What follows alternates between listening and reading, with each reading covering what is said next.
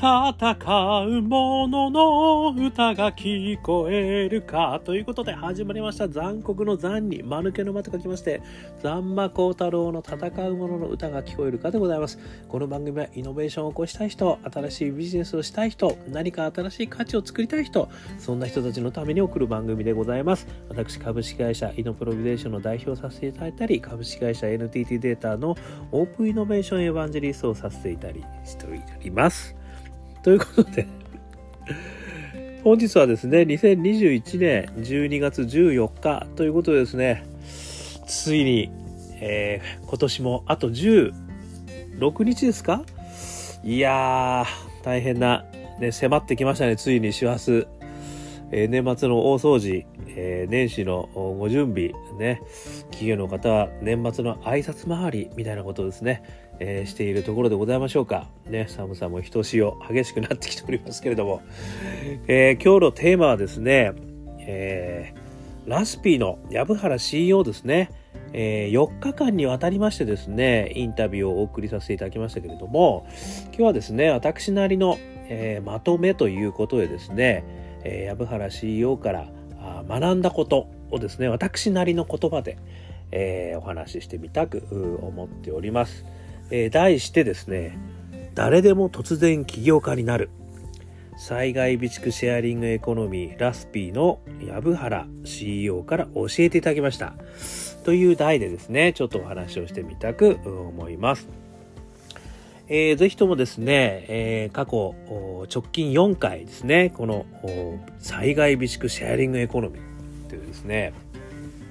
まあ、今まで皆さんがですねあのマンションですとかあとはあ企業ですとかいうところでまああと個人でもね備蓄してますよねいろんなものをね。でそれって実はすごい普段のね必要なことであるんだけれども管理も大変だしスペースもコストがかかるみたいなねそういったところですね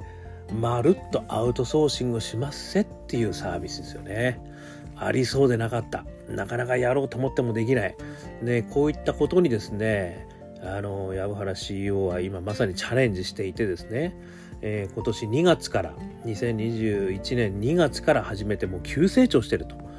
で、自治体とかとももう一緒に POC を始めてるみたいなことになってますので、非常にですね、注目が集まってます。で、こういったサービスをですね、この藪原 CEO が、まあ、このイノベーションをどうやって起こしたのかといったところをですね、えー、前回4回、え、4日間ですね、続けて聞いてきました。それをですね、私なりにちょっとまとめて、お話ししてみたく思うんですが、このまとめ方としましては、私のいつものですね、3つのイノベーターフレーム、これを使ってですね、ちょっと見てみたいというふうに思ってます。3つのフレームというのが、1つ目がパッション、え、2つ目が仲間、そして3つ目が大義でございますね。え、どんなパッションから始まってそしてどんな仲間を得てそしてどんな大義をですね 実現していきたいと思っているのか、まあ、この3つがですねあの揃う。これがですねやっぱりイノベーターの特徴なのかなと。そしてこれから見ていくとですねそのイノベーターのタイプそういうのもちょっと見えてくるかなということで3つのフレームで藪原 CEO をですねちょっと見てみたく思います、えー、1つ目のですねパッション。これはですねどういったところから始まったかということをおさらいしますとですねコロナ禍からの違和感だったのかなって私はちょっとあの思い返しながら思うわけですよね。あのー、スーパーでね野菜が買えなくなっちゃったお肉がなくなっちゃった。ねえー、こんなに、ね、サプライチェーンが充実しているその日本においてですよこのコロナというパンデミックが起きた瞬間にそんなスーパー近所のスーパーから全て食べ物やトイレットペーパーがなくなるのかということですね。非常に藪原 CEO は衝撃を受けたということを言っていたわけですよね。そして、ま、藪原 CEO はですねそういう意味であのものを追求するのが結構好きな方だったということもあるんですけれどもそのなんでこんなことに起こってんだろうというこれ違和感ですよね。ですからやっぱりこの普段の生活の中における違和感。こういったことをですねやっぱりいかにあのまあそういうことだよねと。そんなこともあるよねと。仕方がないよねと。いうふうにこうなんて言うんでしょう、見過ごすことがないってことがですね、実は、これはまた一つね、あの、イノベーターになるための一つの秘訣なのかなと思うんですよね。だからこう違和感ってね、普段の生活の中でありますよね、皆さん。なんでこうなってんだっけっていう、なんかふとね、ふと疑問に思うことってあるじゃないですか。それをですね、やっぱり拾っていくってことが、実はすごくこう、新しい価値をですね、世の中に作り出すという意味の、まずは第一歩になるっていうことだと思うんですよね。で、藪原さんは、この、この中でね、そのスーパーとかにいろいろなくなるのなんでなんだろう、なんでなんだろう、なんでなんだろうっていうのをずっと調べていったらしいんですよね。で、その結果、それぞれやっぱ備蓄とかね、そういったことをやってるのは実はすごく大変なことが分かってきたと。で、それを、まあ代替わりするようなことができんじゃねえかっていうとこに、そのやっぱ課題の深掘りですね。こうなんでだろう、なんでだろう、なぜだなんでだろう。ね、トヨタでは6回繰り返せと。ね、ホワイワイシート、ね、いうのはよくありますけども、なぜを繰り返すことによって、真の課題にたどり着くと。ね、そもそもなんでこうなってんだっけって、このそもそもっていうのもこれ大事ですよね。そもそもっていうのがあるとね、あの、こうバイアスを壊すことができるんですよね。だからみんなこうやって思ってたけど、そもそもなんでこうなってんだっけこのバイアスを壊す言葉としてはそもそもはすごくいい言葉なんですよね。なので、なんでこうなってたんだろうってこの違和感をですね、こう拾ったと。そしてそれを、もう素直になぜなのか、なぜなのかを追求してたということからですね、これ実はパッション始まってるんですよね。それが、あのー、全く起業なんて考えたこともなかったというですね、この藪原さんの、なんかこう、これって必要なんじゃねえの？世の中になんでないの？という魂に火をつけたと。まあある意味イノベーション魂に火がついた瞬間ですよね。なので、まあ普段のですね、生活の中の違和感にあの皆さん気をつけると。で、これを捨てないということがやっぱり非常にこのイノベーションを起こす上では一つの鍵なのかなということを教えていただきました。それから二つ目、仲間ですね。まあ今までですね、なかなか一人ではできないと。ね。えー、ウォズニアックがスティーブ・ジョブズにいたからこそできたみたいなね、話ってよくあるわけですよね。なかなかあの、こう、ベンチャー企業やる人はですね、あの、一人で成功するというのはやっぱり、二人で始めたとかね、三人で始めた、そういう人は結構、まあ、多いという話もあるんですね。なので、まあそういった意味の仲間、これは藪原さんどうだったのかということでですね、ちょっと聞いたところですね、実は自分と正反対の性格をしているやつを絶対に入れたかったと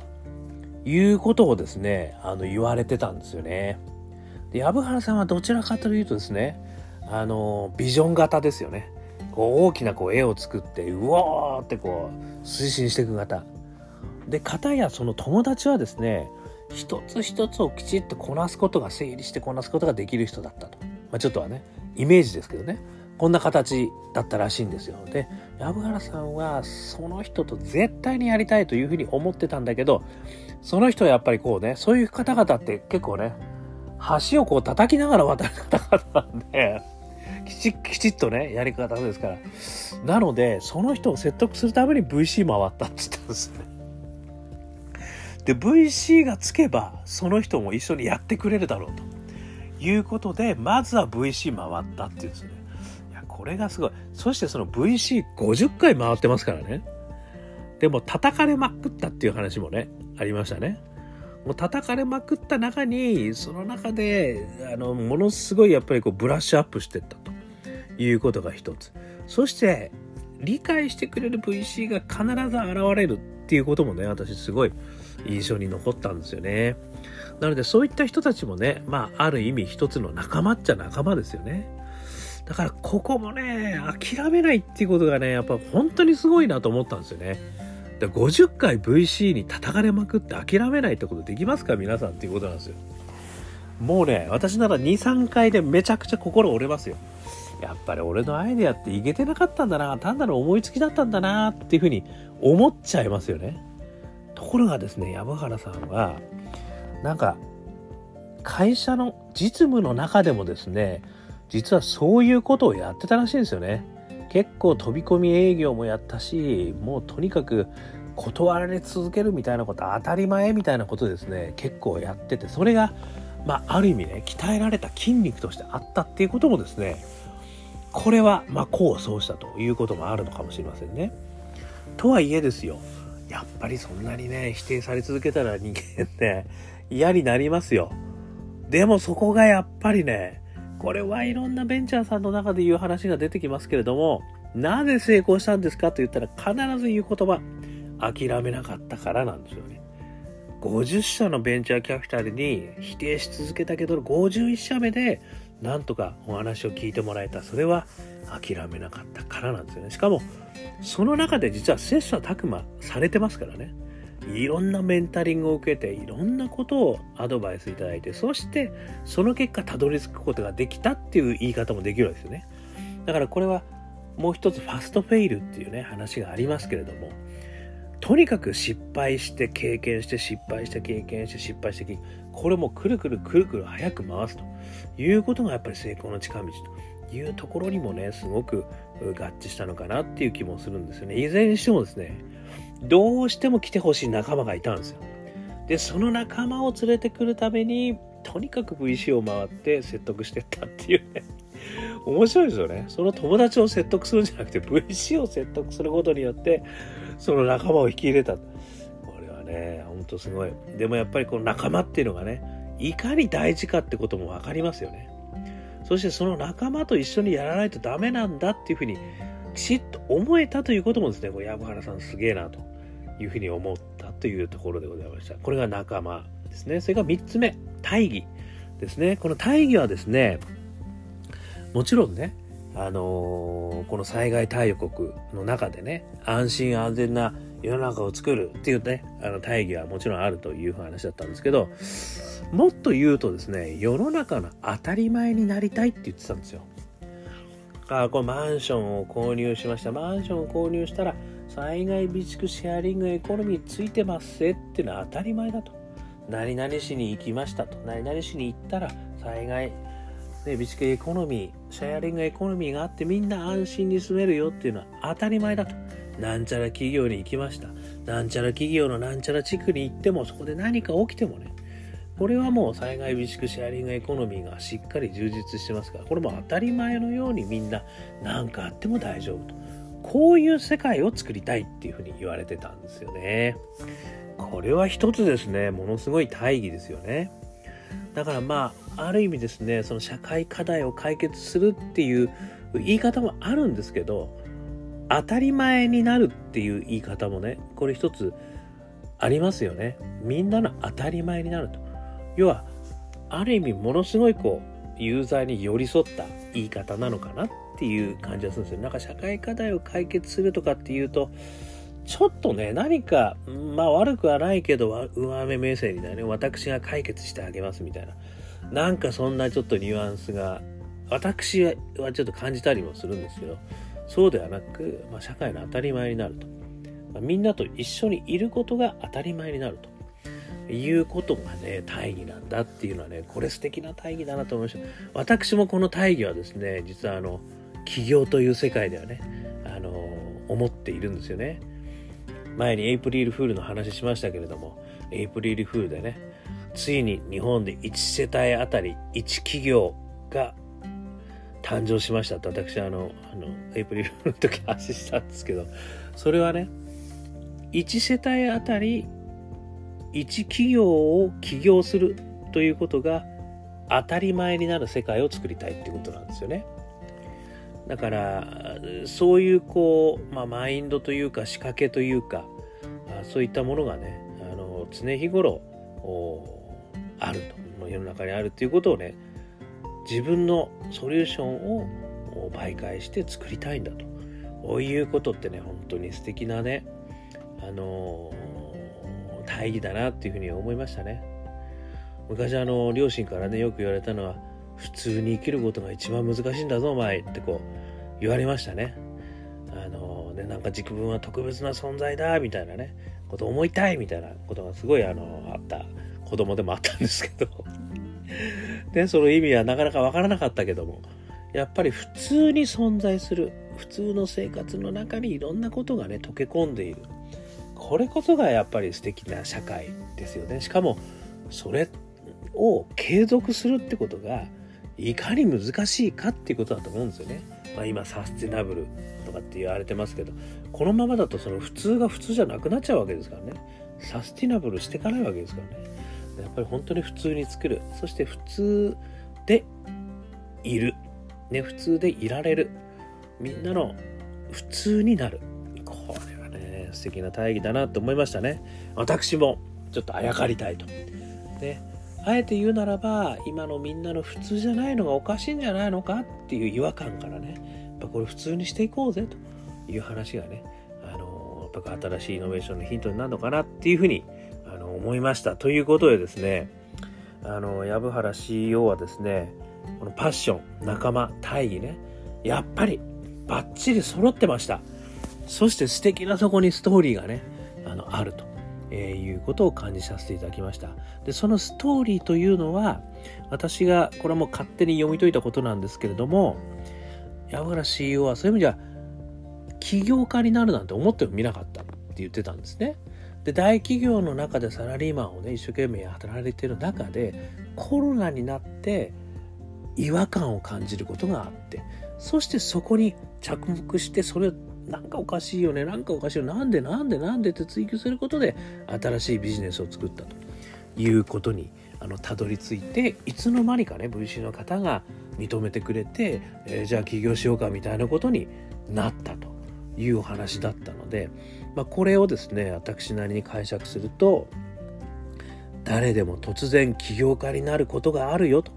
もしくは誰でも突然起業家になれるチャンスがあるよということだと思うんですよね。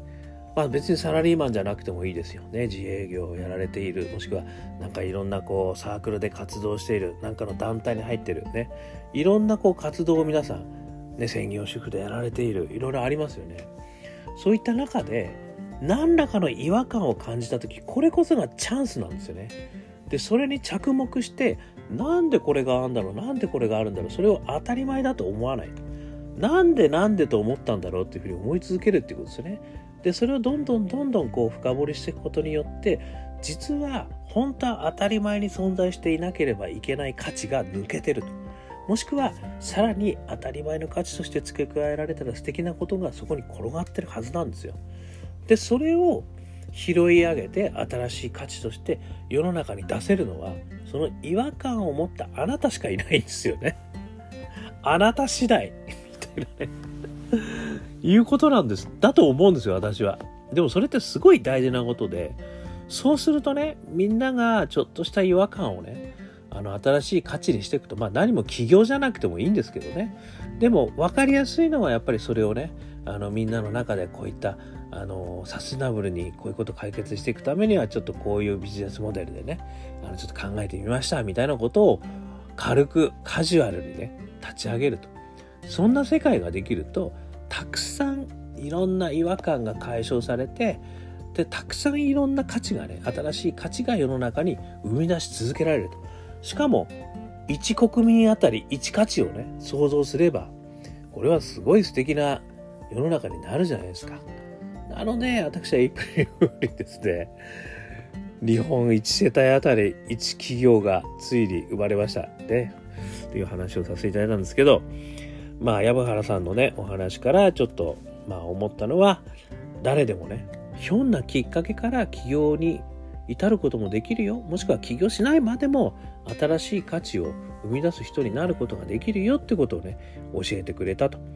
いうようなあの事例だったかなというふうにあの思いました。ということですね、えー、皆さんもこの山原 CEO のようにですね、いろんなことをやってるけど、なんか違和感感じた、なんかこういうことできるんじゃないのと思ったことにですね、ぜひともですね、あの、食らいついて、えー、考えてみて、それを新しい価値として世の中に提供するということができればと。ね。あの、自分自身もね、自己実現にもつながるし、そして世の中の人も喜んでもらえると。えー、素敵な自己実現というか、それから、えー、利他のね、えー、実現になるんじゃないかというふうにも思いますので、えー、参考にいただければというふうに思って紹介させていただきました。ということで、この番組ではですね、イノベーターの方、イノベーションやりたい人、そんな人たちに役立つ情報ですね、毎日、ポッドキャストで配信してますので、えー、もしよかったらまた聞きに来てください。アンカー .fm を登録すると毎日配信されます。あとは Twitter、Facebook こちらの方にいいね、登録、ね、それから、えー、シェア、えー、コメントしていただくとですね、私もそちらの方にご連絡させていただきたく思いますし、励みにもなりますので、ぜひぜひ、えー、なんかアクセスしていただけると嬉しいです。ということで、今日も聞いていただきましてどうもありがとうございました。最後に宣伝でございますけれども、ね、我がアカペラグループ、香港ラッキーズ、ね、12月31日の12時からアカペラライブ、吉祥寺のロックジョイント GB、ね、というところで配信もありますし、えー、リアルのライブもありますので、もしよかったら私のホームページからお申し込みをいただければというふうに思っております。ということで、今日も聴いていただきましてどうもありがとうございました。それでは皆様、頑張りましょうまた明日